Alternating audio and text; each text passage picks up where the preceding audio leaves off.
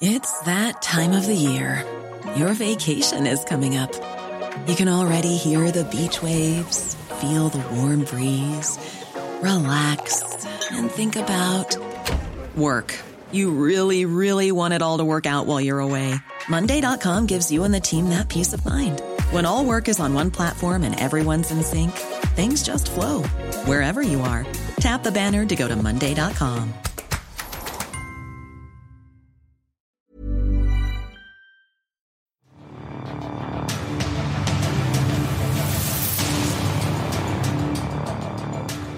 Casi todas y todos hemos vivido esta situación. Regresamos del trabajo en el transporte, cansados, con algunos pesos en la bolsa después de un día largo, y de pronto... ¡El teléfono, cámara, carnal! ¡Estoy jugando a la verga! ¡Dámelo, la verga! ¡Dámelo, te mato! En la combi o en el camión, la sensación es la misma. Miedo, coraje, impotencia, frustración, un vacío en el estómago y unos sudores en las manos que nos recuerdan lo frágil que puede ser la vida a bordo del transporte público. Dicen quién le juega al verga. Ya visto los teléfonos que hay. Rápido. Teléfono, Rufo. Saca el teléfono, güey.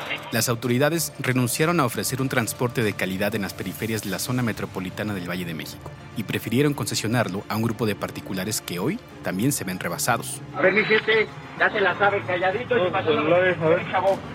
Los todos los celulares, todas las carteras, los de afuera, Pedro y Bronca, lo voy a detonar, mi gente. A lo largo de esta semana, un grupo de transportistas anunció la creación de una autodefensa en sus respectivas rutas. Este es un tema que tiene muchas aristas y que muy probablemente está ligado al reacomodo político que sucederá con la salida del PRI del gobierno del Estado de México.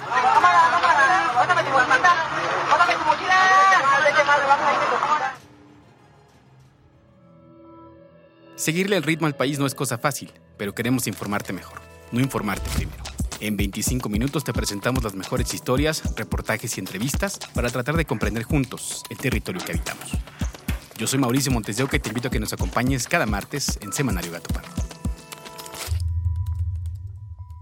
Antes de comenzar con nuestro tema principal, vamos a las noticias de la semana que nos presenta Fabiola Vázquez.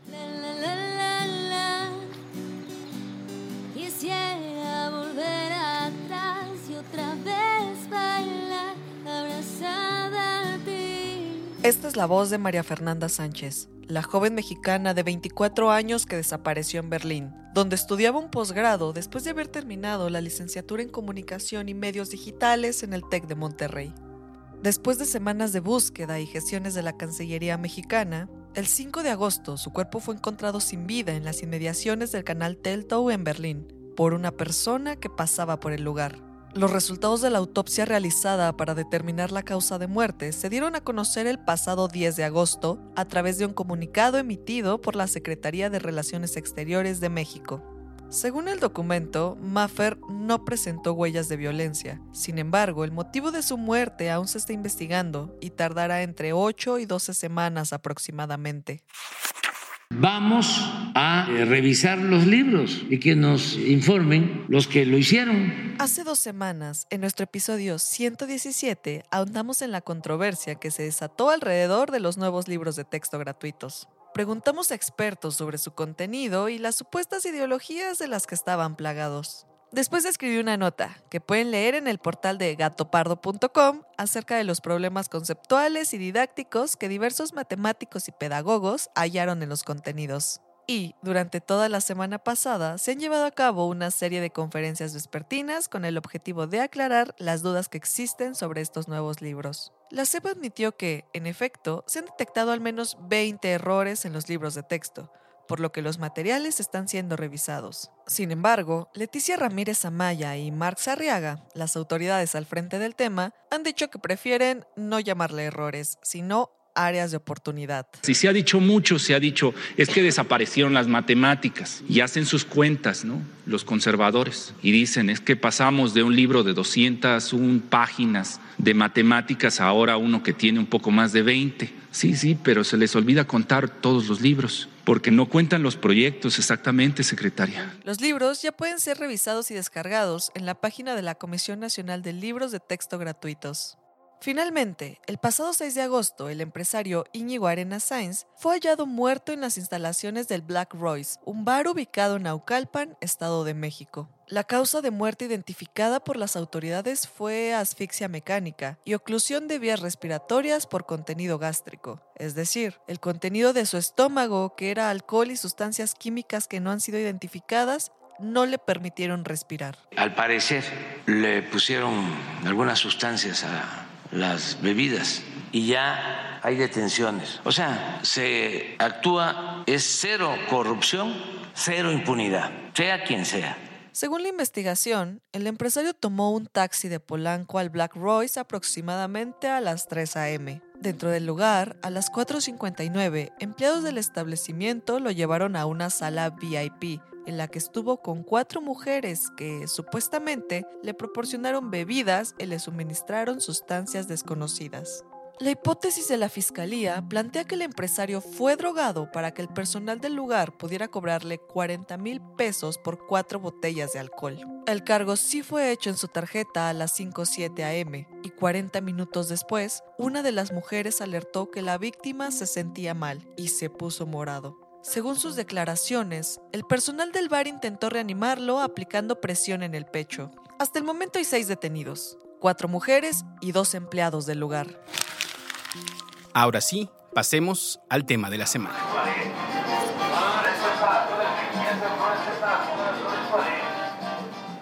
Conversamos con las personas de los paraderos de transporte público de Indios Verdes, Tlalnepantla, Ecatepec y Coacalco. Escuchemos primero a Edgar, quien trabaja como checador y fue conductor de camionetas de ruta. Sí, la verdad sí hay mucha inseguridad, muchas personas sí se suben a escutarias, sí me llegó a pasar varias veces.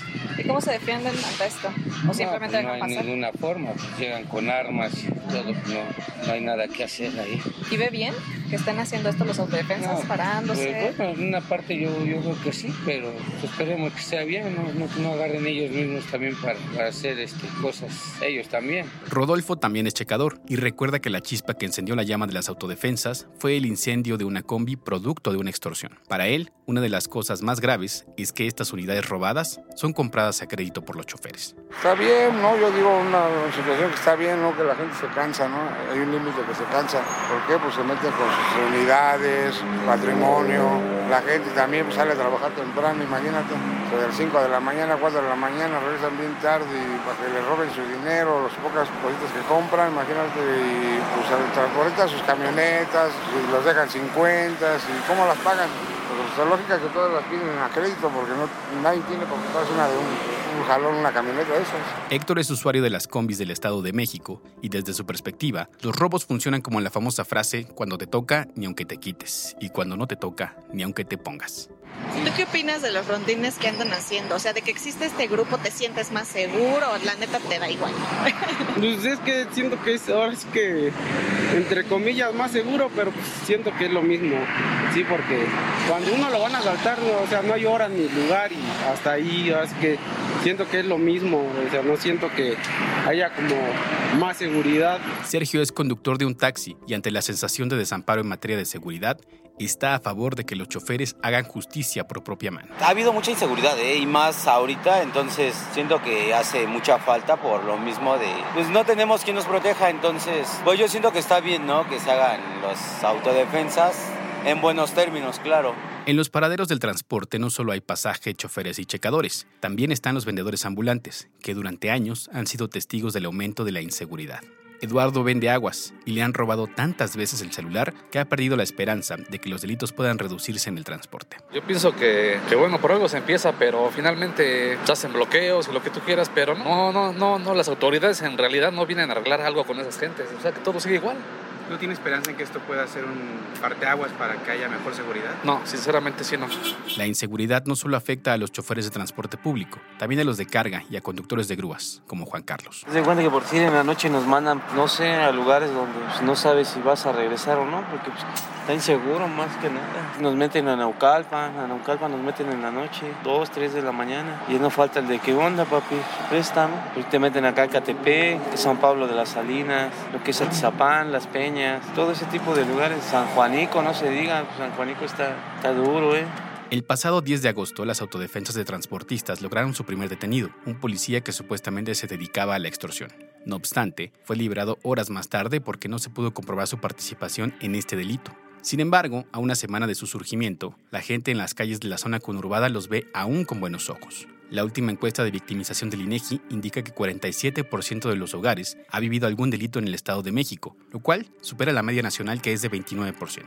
Los principales delitos reportados por la gente en esta medición son precisamente los que las autodefensas dicen atender, es decir, el robo y la extorsión. Esto sin contar que casi 90% de los delitos no fueron denunciados porque las víctimas lo consideraron como una pérdida de tiempo o porque desconfían en las autoridades principalmente. Y es precisamente este abandono institucional lo que fomenta la justicia por propia mano. Para comprender a fondo, entrevistamos a la periodista Laura Castellanos, que ha documentado las autodefensas desde su surgimiento, así como otros movimientos de violencia popular en sus libros México Armado y Crónica de un País Embosado. En mi opinión, la ciudadanía encuentra en las autodefensas es que son expresiones también de hartazgo, de desesperación, ante la crisis de seguridad y de impartición de justicia, porque no únicamente tiene que ver con un tema de, delincuencia o de mafias regionales, sino también ante la impunidad, ¿no? De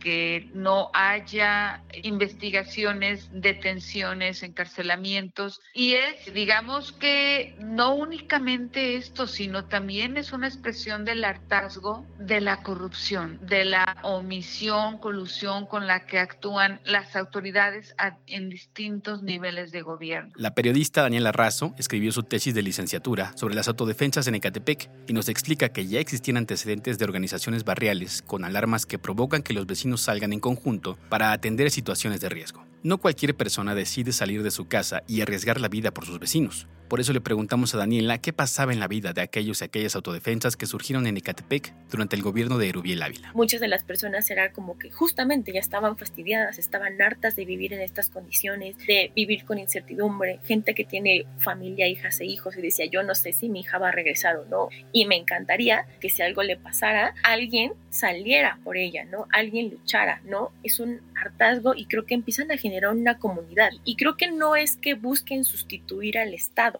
no es que quieran ocupar funciones de la policía estatal o municipal, es que quieren trabajar colectivamente, ¿no? Solamente que no tienen las herramientas para poder hacerlo, ¿no? No conocen cómo son los tipos de detenciones, no conocen nada sobre el sistema de justicia. Entonces, hacen lo que pueden con las herramientas que tienen, pero de manera creo que muy personal. Ecatepec es una geografía con características muy particulares que suele poner en situaciones vulnerables a sus habitantes. Ecatepec es uno de los municipios más complicados en ese tema, ¿no? La inseguridad, el poco poco acceso a empleos, porque eso implica justamente que en estas ciertas vialidades que conectan la Ciudad de México y el Estado de México se generen mayor incidentes. Digamos, en, en Ecatepec está la México Pachuca, que justamente colinda con la Ciudad de México. Hace unos cuatro años se le conocía como la Ruta de la Muerte, porque justamente había muchísimos asaltos con lujo de violencia que terminaban justamente en homicidios. Entonces, todo eso empieza a generar que al haber impunidad, al haber un poca coordinación entre el sistema de justicia, no policías estatales, policías municipales,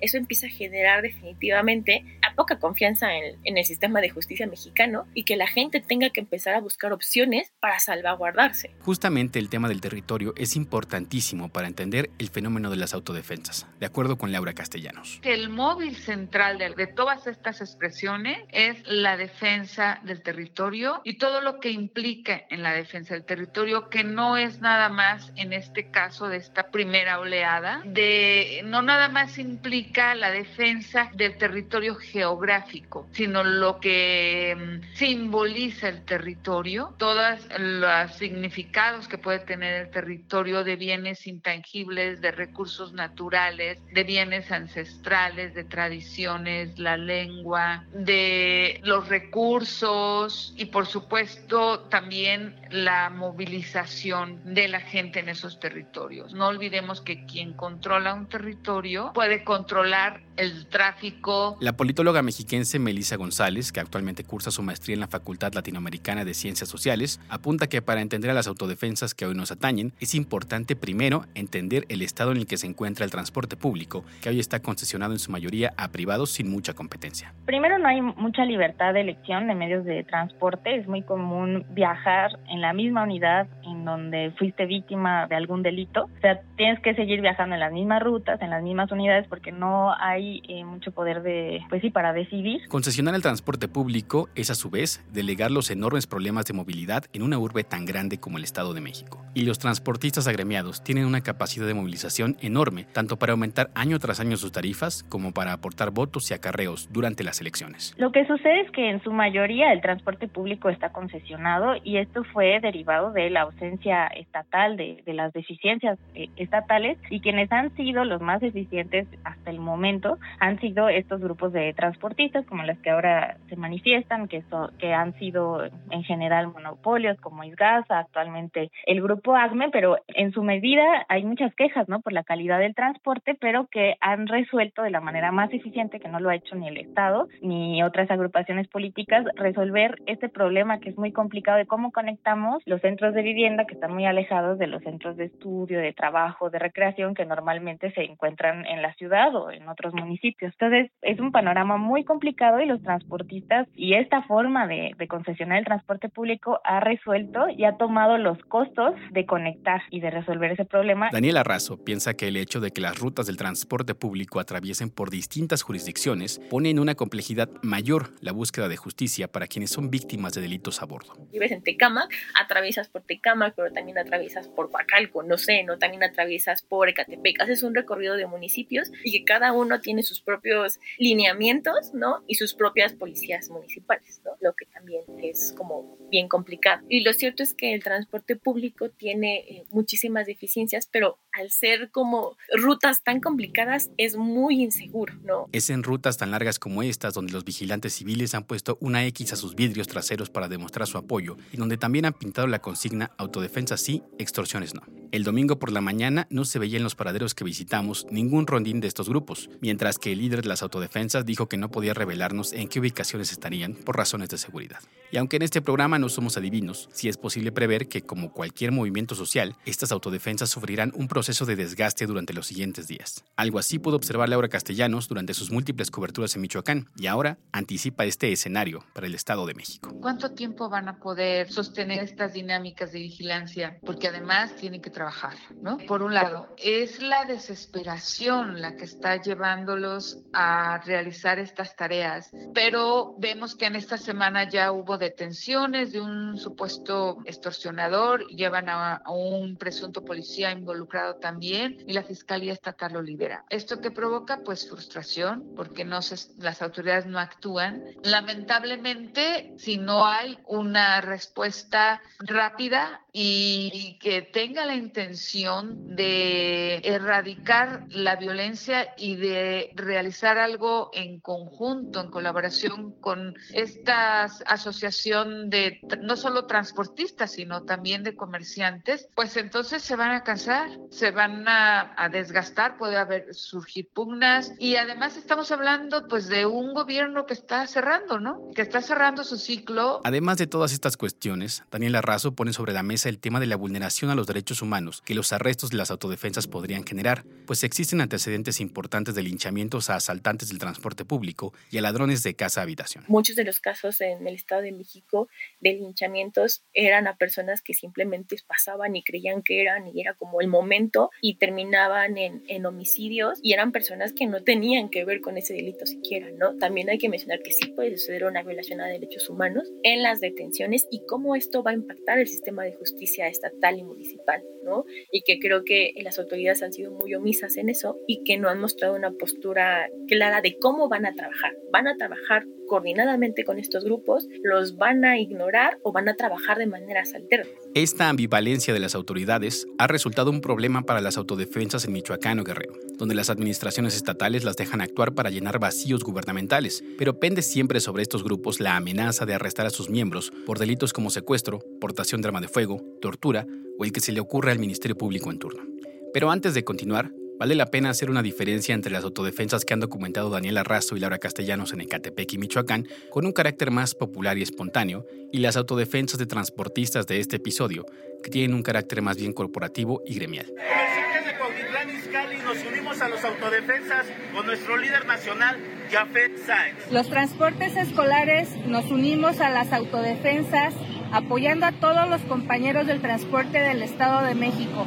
Unidos somos más fuertes. Reciban un cordial saludo y también a nuestro dirigente nacional, Jafet Sainz, recordándole que cuenta con todo nuestro apoyo los compañeros mototaxistas. La organización Juntos para Mejorar Iscali se une a las autodefensas, porque si nos tocan a uno, ¡nos tocan a todos! Las autodefensas de las que hablamos tienen su origen en la agrupación de transportistas, comerciantes y anexas del Estado de México, también conocida como ACME, que es presidida por Jafet Sainz.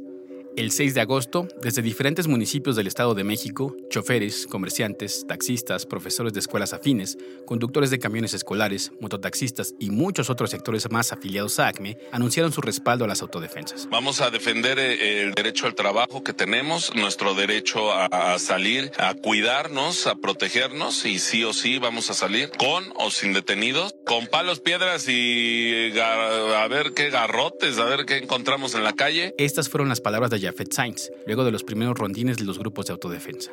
Y a pesar de que en el resto del país este nombre no significa mucho, para los mexiquenses es un viejo conocido. Jafet Sainz fue candidato a una diputación local por el Partido Verde, fue director general de agua potable, alcantarillado y saneamiento de Cuautitlán y recientemente fue acusado de ordenar la agresión a funcionarios municipales en un mercado de ese mismo municipio. Cabe señalar que no aceptó una entrevista con Semanario Gato Pardo pese a nuestra insistencia. La politóloga Melissa González nos ayuda a entender mejor este panorama que apunta a conflictos de interés. Hay que recordar que Jafet Sainz, bueno, el, que está como líder de los transportistas, él fue director general de agua potable, alcantarillado y saneamiento en, el municipio de Cuautitlán y a la vez él tenía las, las concesiones de pipas en varios municipios de la periferia de la Ciudad de México. Entonces, digamos que ellos están tanto en el gobierno o han tenido un papel importante en el gobierno y también lo tienen en el transporte público, que digamos que el papel que tienen como líderes de transportistas es algo que les permite mantenerse más allá de estos gobiernos que son trianuales. Por ejemplo, Jafet tiene una relación muy cercana con el líder de Isgasa, que es Axel García, y él fue también un monopolio de, de las concesiones del transporte público. El primero fue presidente municipal, entonces digamos que no hay tal cual una separación entre el Estado, las autoridades locales, con eh, los transportistas. También los transportistas son un grupo que se necesita para ganar elecciones o que se les toma mucho en cuenta. Aunque las personas que dependen del transporte público en el Estado de México ven con cierta simpatía el surgimiento de las autodefensas, lo cierto es que ACME es un grupo de presión fuerte con intereses propios tanto económicos como políticos.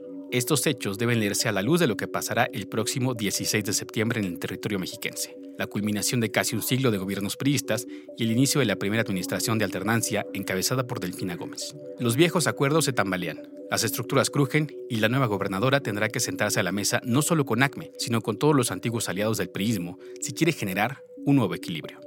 No olvides que este jueves tenemos una cita en el Space de Gato Pardo para platicar el papel de estas autodefensas, de los personajes clave a los que hay que seguirle la pista en días posteriores y de lo que viene para el Estado de México con esta transición tan significativa.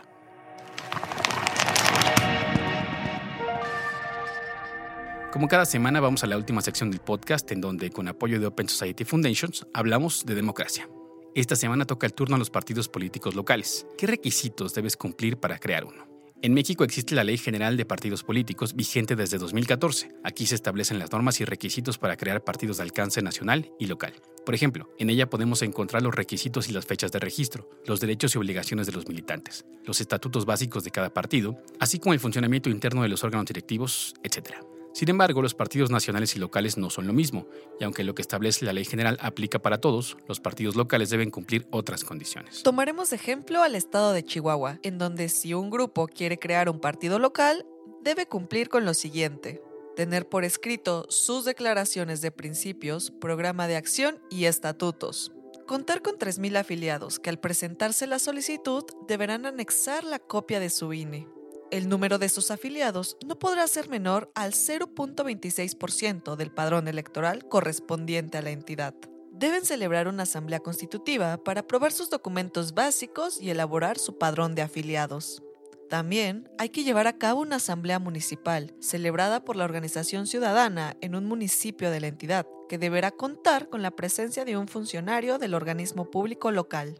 Además, deberá haber otra asamblea, ahora distrital, en un distrito electoral local, donde un funcionario del organismo público local deberá comprobar la asistencia del número de ciudadanos afiliados conforme lo establecido en la ley. Las afiliaciones no deberán tener más de un año de la fecha de solicitud de registro y ningún ciudadano podrá formar parte de más de un partido político. Finalmente, el INE tendrá 60 días a partir de la fecha en que se envíe la solicitud de registro para resolver la afiliación. En caso de ser procedente, emitirá una constancia de registro, lo cual podrá entrar en vigor a partir del 1 de julio del año previo a la elección. Al parecer, crear un partido político no es una tarea sencilla, principalmente por la cantidad de personas que deben ser movilizadas. Por eso ha llamado la atención el reciente surgimiento de un nuevo partido en Chihuahua. Se trata de México Republicano, que ha sido vinculado con el nazismo y criticado por la agenda antiderechos que promueve. Y es que la ley de partidos políticos nos dice al pie de la letra cómo formalizarlo, pero cae del aspecto social y cultural. Desde lo legal, cómo se previene el avance de este discurso y hasta dónde es tolerable la intolerancia. Esta cápsula fue patrocinada por Open Society Foundation y realizada con información de los lineamientos del Instituto Estatal de Chihuahua para la Constitución y Registro de Partidos Políticos Locales elaborado por el Instituto Electoral de Chihuahua, y con información del texto Requisitos legales para la constitución de un partido político en México, escrito por Juan Isodoro Luna. Gracias por escucharnos. Te invitamos a que te suscribas y califiques este episodio. Este podcast es posible gracias al equipo conformado por Fabiola Vázquez, María José Vázquez, Diana Amador y la productora Manu Santa.